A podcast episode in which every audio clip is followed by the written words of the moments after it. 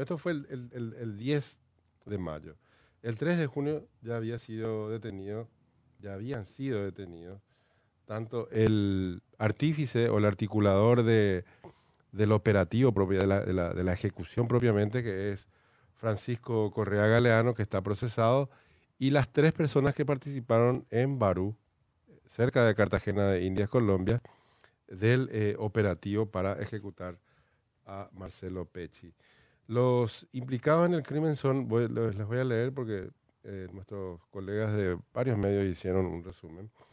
Los implicados en el crimen son Andrés Pérez Hoyos, Pérez Hoyos, digo bien, Ramón Emilio Pérez Hoyos, estos dos condenados, que serían, digamos, los que contactaron con el, el equipo de Francisco Correa, Margaret Lisset Chacón Zúñiga, que sigue procesada, Francisco Luis Correa, repito, el, cabeza, la cabecilla, digamos, en Colombia, Gabriel Carlos Luis Salinas Mendoza, Wendre Steele Scott Carrillo, que sería el hombre que disparó el arma, Cristian Camilo Monsalve Londoño, Marisol Londoño Bedoya, Eiberson Adrián Zabaleta Arrieta. Una, dos, tres, cuatro, cinco, seis. Seis de estas personas ya fueron condenadas. Algunas recibieron, digamos, el, el beneficio de o sea, la colaboración, ¿cómo se llama? De, delación premiada, que eh, hicieron que, bueno, las condenas, en vez de ser, por ejemplo, en el caso del, de los sicarios, en vez de ser 50 años, recibieron 25. Y todo esto ya sucedió en menos de un año. O sea, una labor espectacular del Ministerio Público colombiano, de la Policía Nacional de Colombia, que, repito, recibió mucha colaboración del Ministerio Público de nuestro país, de la Policía Nacional de nuestro país y de otros organismos como el FBI, por ejemplo, y otras organizaciones de inteligencia de eh, la región en un trabajo conjunto que hizo que prácticamente hoy lo único que no se sepa es, hasta ahora, quién fue el que ordenó. Lo único que no se sabe. Uh -huh. Y a un año... Pero que no es un hecho menor, ¿eh? Que no, no, es, eh, por supuesto, es, eh, digamos que a un año prácticamente esa es la única eh, duda que existe, pero aparentemente estarían cerca. Estamos en línea y le agradecemos, por supuesto, su tiempo y su amabilidad en atender a la señora Maricel Albertini. Ella es la mamá del fiscal Marcelo Pecci, en un día que evidentemente es de dolor, que en parte se ve, digamos, apaciguado por porque están cerca de, de, de, de dar con el autor moral o el, la persona que ordenó, digamos, el crimen, pero por lo menos en parte eh, los eh, otros implicados ya fueron condenados y evidentemente, por un lado hay dolor, pero por otro lado también ese sentimiento de justicia que, que gracias a Dios eh, afloró. Doña Maricel, que tenga un buen día a pesar de que no es una, una grata fecha. ¿Cómo le va?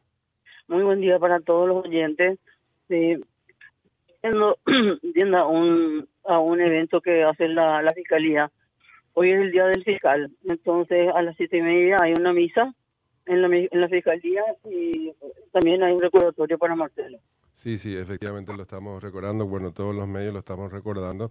Y decía doña Maricel que, bueno, a cumplirse un año, en muchos casos, bueno, en, en nuestro país a veces la justicia y, y los órganos de seguridad no, no funcionan tan bien. En este caso, por lo menos gracias a la colaboración de la, del Ministerio Público Colombiano, de la policía de ese país, en menos de un año prácticamente está resuelto, digamos, el crimen de Marcelo, doña Maricel. Así es, así estamos, yo creo que con la declaración de esta señora, la Margaret, yo creo que ella sí va a, contar, ¿verdad? Ya que los, hermanos sí también sabían, pero no, no soltaron palabras. Yo creo que se reservaron para que ella lo diga, porque con eso ella va a adquirir una rebaja de la condena. Sí, eh, bueno, la delación premiada, digamos que, bueno, sí, les benefició a otros, sí. a otros condenados. Sí, sí, sí, sí. Así mismo. Bueno, eh, eh, no, quería, queríamos compartir con usted también y con la audiencia, obviamente, de doña Maricel, que, repito, es un día de recordación, evidentemente, lo que ha ocurrido de aquel tiempo a esta parte, y no solamente los simbolismos, como por ejemplo la designación en Roma de una sala de prensa en nombre de su hijo, o el hecho de que el Ministerio Público se establezca una fecha a través del Congreso, por supuesto, de, de, de, del Día del Fiscal. El, recuerdo de, Marcelo está provocando que se tomen más en serio, por ejemplo, no solamente la seguridad de los eh, fiscales, sino otros aspectos que tienen que ver precisamente con eh, los procesos eh, criminales que se tienen que ver con em, organizaciones delictivas, doña Maricel. Correcto, yo creo que él para muchos es un ejemplo, ¿verdad?, a seguir. Eh, entre los fiscales están los buenos y los malos. Los malos seguirán siendo malos y coimeros y metiéndose en cosas que, que no corresponden. Pero los buenos tal vez van a ser más buenos. Más buenos con el ejemplo de Marcelo. Sí, sí, sin duda que sí. Sin duda que sí. Y también hay nuevos aires en el Ministerio Público con un administrador nuevo, con un titular nuevo que es Emiliano eh, Rolón Fernández, que evidentemente también había señalado él en su momento, en sus primeras declaraciones, que el caso de Marcelo Pecci iba a ser de absoluta eh, prioridad y, bueno, por lo menos falta ese último eslabón que tiene que ver con la autoría moral, doña Maricel. Sí, yo creo que los fiscales que están a cargo acá están colaborando hasta donde ellos pueden, hasta donde ellos saben, están investigando, ¿verdad? Pero no, no, no, no debe ser una cosa fácil porque yo creo que no solamente acá está el autor, el autor intelectual, yo creo que es una, una cadena, un grupo de gente. Mm. Eh, pero bueno, eh, yo tengo la certeza que sí vamos a llegar a un final, si Dios quiere, este año. Y a propósito de esto que estás mencionando, de la colaboración del Ministerio Público, acá algunos medios se encargaban de decir que supuestamente no hubo, que no había una carpeta abierta, mm. que bueno, realmente una cosa así miserable lo que hicieron algunos medios, cuando en realidad había plena colaboración tanto del Ministerio Público, estamos hablando del fiscal Manuel Doldán, de la fiscal Sandra Quiñones en su momento, o sea, gente que estaba no solamente vinculada laboralmente con o profesionalmente con Marcelo, sino que efectivamente, porque era un, compañero más, Maricel. Sí, eran, eran amigos, eran muy amigos. Bueno, como en todos los casos y siempre, siempre, siempre hay unos cuantos que quieren sacar rédito político de todo esto, ¿verdad? Eh, eh, de la, política es sucia, asquerosa. Y entre los políticos sí ya tiraron su, su anzuelo para ver y cosa que cuando estaba Marcelo le odiaban, le decían, le, denunciaban y qué sé yo, y después de muerte, después de muerto, él era lo mejor que existía. Esa misma persona que, que, hizo lo que tenía que hacer, ¿verdad? O sea, que le acusó de tal o cual cosa. Pero bueno, cuando uno tiene la conciencia tranquila, yo creo que las balas te pasan por encima realmente. En este, en este contexto que, que está señalando, ¿se puede inscribir estas exigencias más o menos o deslizan la opinión de que si no se le detecta al autor moral casi que es responsabilidad de la falta de, de acciones por parte del Ministerio Público de Paraguay? Pero en realidad la causa tiene otro origen y se desarrolla en otro lado las investigaciones. ¿Qué reflexión? ¿Es, es lo mismo que está señalando? ¿Es parte de este juego político eh, interno en nuestro país?